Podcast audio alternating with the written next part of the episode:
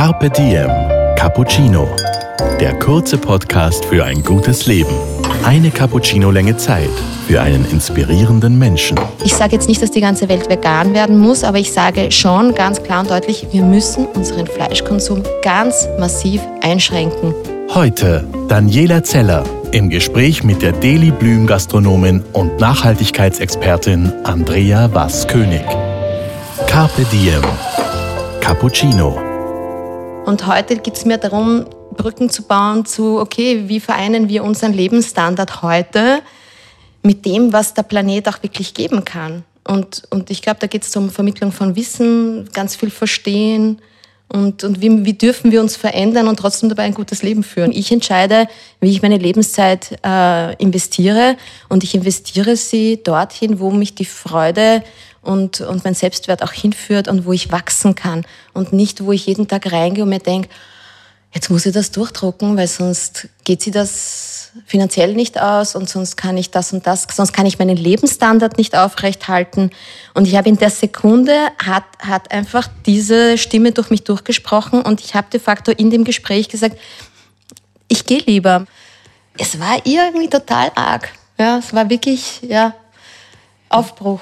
Und an dem Tag, an dem ich ihn abgeholt habe vom Spital, wie er rausgekommen ist, sitzen wir zu viert im Auto und ich bekomme den Anruf von einem ehemaligen Kunden von mir, Vorstand in einem, Finanzvorstand in einem großen österreichischen Unternehmen. Und er gesagt, Frau Waskönig, ich habe gehört, Sie sind weg von der Bank. Und ich habe mir gedacht, oh je, jetzt muss ich ihm erklären, wer ihn in Zukunft betreut und habe halt irgendwie gesagt, ja, aber der Herr sowieso wird das übernehmen und Sie brauchen sich keine Sorgen zu machen. Und er sagt so, nein, nein, nein, ich suche eine Bereichsleiterin, ich suche einen Bereich, ich suche jemanden, kommen Sie zu uns. Weißt du, und du sitzt so da und dein Mann gerade noch mit beiden Gipsen und die Kinder und eigentlich weißt du gar nicht, wo, wo, wo wie, was. Und ich habe gestottert und habe dann irgendwie gesagt, danke, aber ich bin jetzt auf einem anderen Weg. Und ich habe, und das war, das war noch einmal so ein, das Leben schickt dir ja immer so Aufgaben, finde ich. Ja? Du kriegst also Hausaufgaben, an denen du wächst und an denen du dich weiterentwickelst. Und das war noch einmal die Möglichkeit, zurückzugehen in, das, in, den, in den sicheren Hafen. Also man hat dich noch mal auf die Probe gestellt. So habe ich es empfunden. Warum war es für dich wichtig, ein veganes Lokal zu machen? Also mein Lokal ist, steht ja nirgendwo drauf, dass es vegan ist. Ähm, ich, ich mag auch noch immer keine Kasteln. Das hat sich nicht verändert.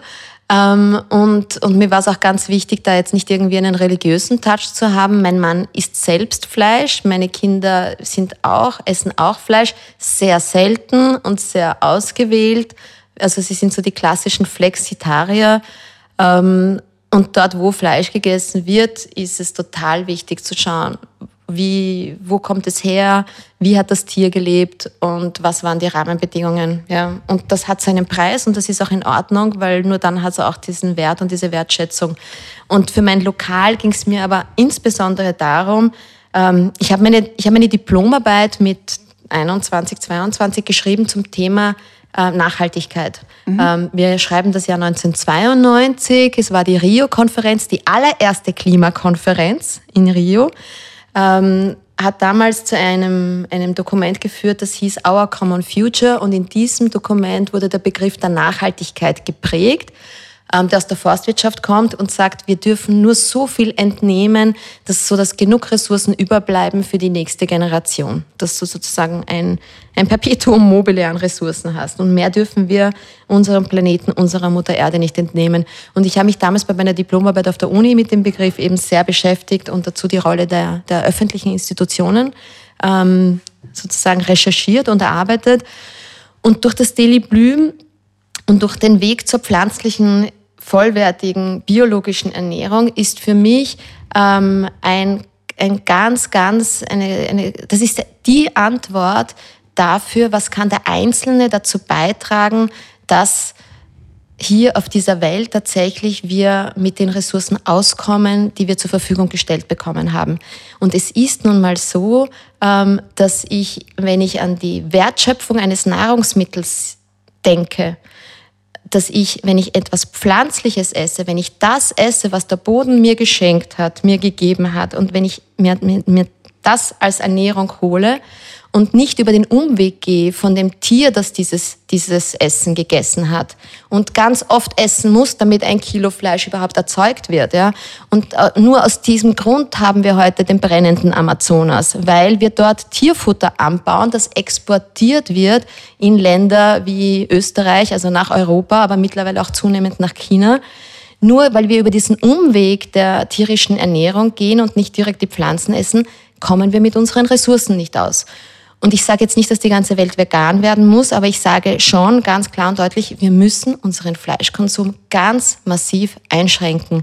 Und wenn wir das tun und beginnen, nur noch österreichisches Fleisch oder ich sage mal Fleisch aus der Umgebung, regionales Fleisch zu essen und das Fleisch von einem Tier zu essen, das das essen darf, was es Natur von seiner Art heraus essen würde. Was ist eine Kuh? Gras. Keine Kuh würde drauf kommen, Soja oder Mais zu essen. Mhm. Das ist keine Kuh.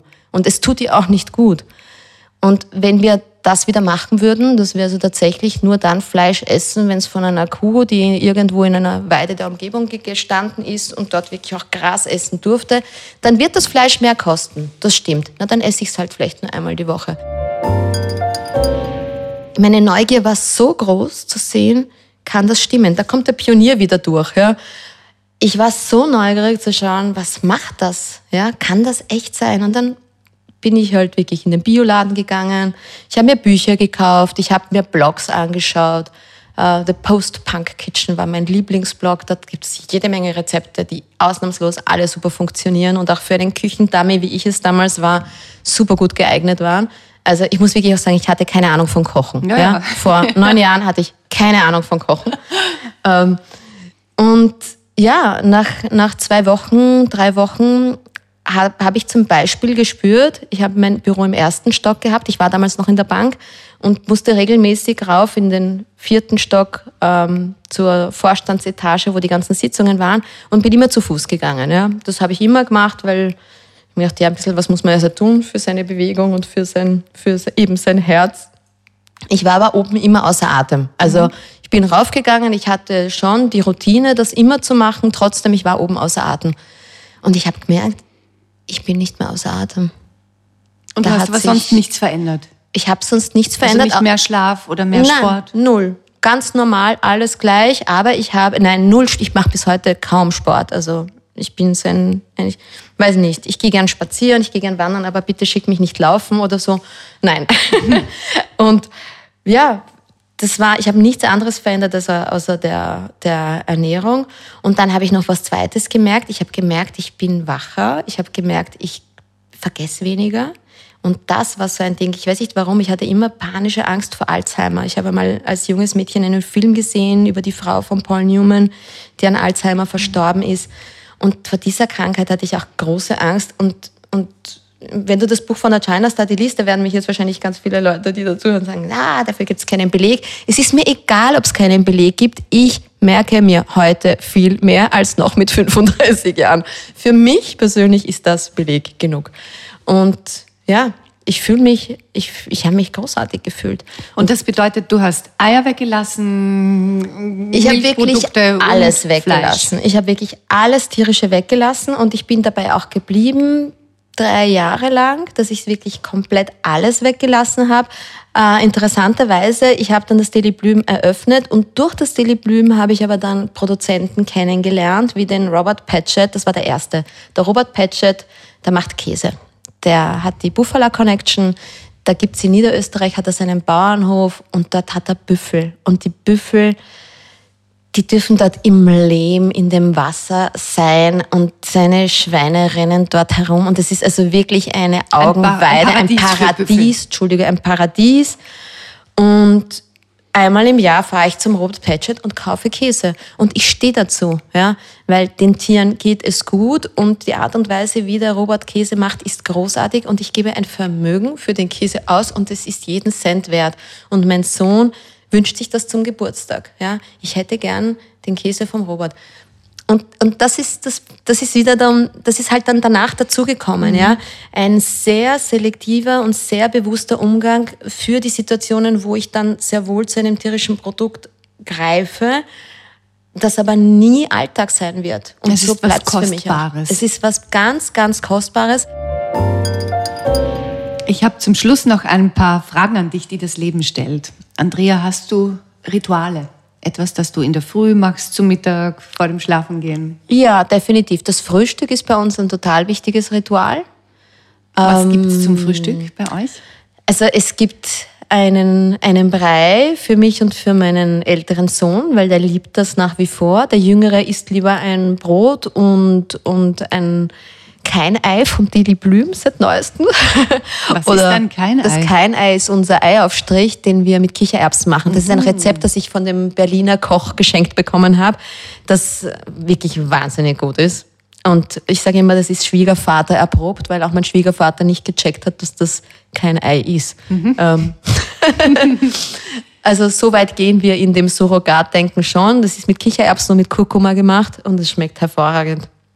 Und das ist unser Frühstück. Ja, wir trinken einen Tee gemeinsam. Und, und ich bin eben draufgekommen, es ist zum einen das Essen, aber es ist zum anderen ganz, ganz wichtig, diese zehn Minuten zusammen. Und ich arbeite ja auch viel an Schulen und mit Lehrern und, und bin immer wieder mit Eltern konfrontiert, die sagen, ja, mein Kind isst aber nicht und mein Kind tut dieses und jenes aber nicht. Und ich habe an eine Mutter dann einmal, ich habe die einmal dann mal gefragt auf die, auf die Aussage, mein Kind isst in der Früh nichts, habe ich sie gefragt, isst du etwas in der Früh? Und sie hat gesagt, nein, ich muss ja da das und das machen. Und ich habe dann gesagt, mach mal ein Experiment und deck einmal den Tisch für dich und für deinen Sohn. Sie ist alleinerziehende Mutter von einem Teenager-Sohn. Sohn. Also man könnte sagen, ist da vielleicht schon Hopfen und Malz verloren, wenn der schon 14 ist. Und, und sie hat, wie ich sie dann das nächste Mal gesehen hat, war sie so im Glück, weil sie hat gesagt, wir frühstücken jetzt gemeinsam. Und tatsächlich war der Weg dorthin war, das Kind setzt sich zu einem gedeckten Tisch. Das Kind setzt sich zu dem Vater, zu der Mutter, die am Tisch sitzt und isst. Ich muss dem nicht was sagen. Ich muss dem nicht sagen, bitte komm oder bitte mach, sondern deck den Tisch. Weißt du, widme dich dem. Zwei, drei Minuten. Ein Teller, Gabel, Messer, ein Müsli. Es muss nicht super aufwendig sein.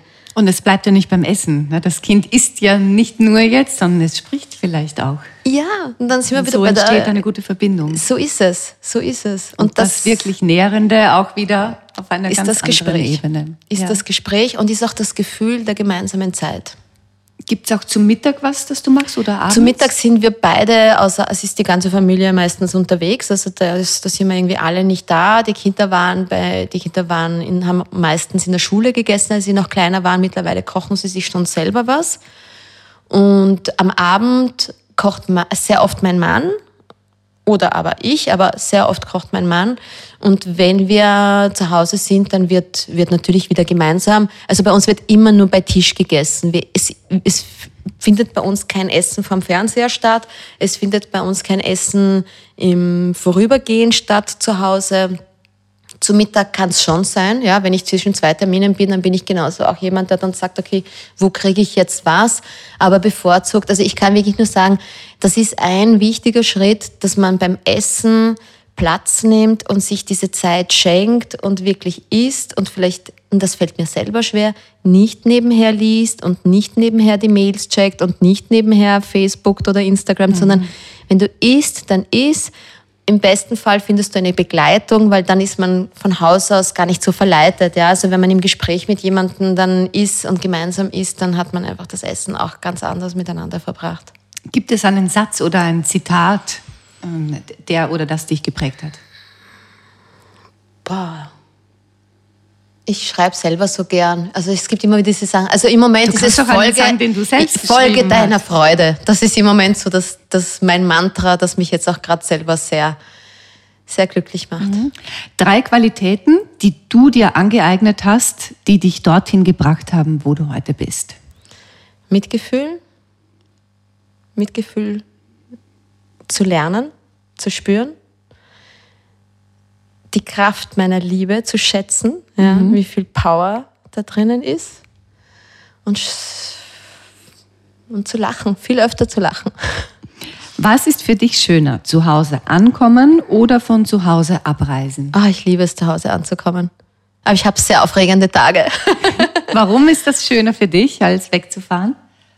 Weil, weil wegfahren ist für mich selbstverständlich. Das Aufbrechen ist für mich total selbstverständlich. Ich bin wahnsinnig gern da draußen und mit Menschen und, und für mich ist eher so dieses, ich, ich muss mich daran erinnern, nach Hause zu kommen und wenn ich aber dann nach Hause komme, ähm, zelebriere ich das. Und meine Kinder, die, die lachen. Also zu Hause laufe ich unter die Prinzessin, weil ich das halt wirklich zelebriere. Meine Decke, mein Sofa, mein Tee, früh ins Bett zu gehen, das ist, also das sind für mich Geschenke. Das liebe ich. Welcher ist der schönste Fehler deines Lebens? Ich habe keine Fehler gemacht. Was in Wirklichkeit, nein, es ist jedes Mal, wo irgendwo was katastrophal gelaufen ist, hat sich nachher, hat es immer einen Grund gehabt. Es war immer irgendwo gut. Und da, ja, oh ja, doch, jetzt fällt mir einer ein. Mein erster Sohn, der ist mal passiert. Und wenn der Paul nicht dann und dort auf die Welt gekommen wäre, wie er auf die Welt oder wie er gezeugt wurde, unter Anführungszeichen, hätte es vielleicht nie den richtigen Moment fürs erste Kind gegeben. Mhm. Und, und definitiv ähm, war der Entschluss, eben auch das Kind zu bekommen und Mutter zu werden, ja, weiß ich nicht. Wer war, hätte, ich hätte wahrscheinlich ganz ein anderes Leben gelebt. Anders, ja. Gut, dass er passiert ist, der Paul. Wobei lernst du am meisten über dich selbst? Ja, indem ich meine Gedanken beobachte. Also beim Meditieren. Mhm. Ja, eigentlich nicht nur in der Meditation, weil ich glaube, diese Gedankenbeobachtung kannst du in jedem Moment praktizieren. Also du machst es auch, wenn du Andauernd. durch die Stadt gehst oder in einem Gespräch. Andauernd. So, was kommt da gerade? Was blitzt Laufend. da auf? Mhm. Du brauchst gar nicht extra Zeit. In welchen Momenten bist du absolut souverän? Wenn ich keine Angst vor Verletz Verletzlichkeit habe und das habe ich mir Gott sei Dank, ähm, dass diese, ich habe in den letzten Jahren die Lackschichten weitgehend abgelegt. Ich glaube, da gibt es das nicht mehr viel übrig. Und in dem Moment, wo, wo du das getan hast, bist du souverän, weil du ganz bei dir bist. Ja, meine nächste Frage wäre gewesen, in welchen Momenten bist du so überhaupt nicht souverän, aber die erübrigt sich somit. Und äh, Andrea, wenn alles möglich wäre, was würdest du heute tun? Ich möchte biologisches und pflanzliches Essen an alle österreichischen Spitäler, Pensionistenhäuser und Schulen bringen. Es gibt noch was zu tun für dich. Ein bisschen. Dankeschön für deine Zeit, danke für deine Gedanken. Danke dir. Dir hat unser Carpe Diem Cappuccino geschmeckt? Dann gönn dir die XL-Variante. Den kompletten Podcast mit der Gastronomin und Nachhaltigkeitsexpertin Andrea Was-König. Auf Soundcloud, iTunes, Google Play oder Spotify. Jetzt abonnieren und liken. Das Carpe Diem Magazin erscheint alle zwei Monate. Besucht auch unsere Social Media Portale auf Facebook, Instagram und YouTube und unsere Website carpediem.live. Carpe Diem, der Podcast für ein gutes Leben.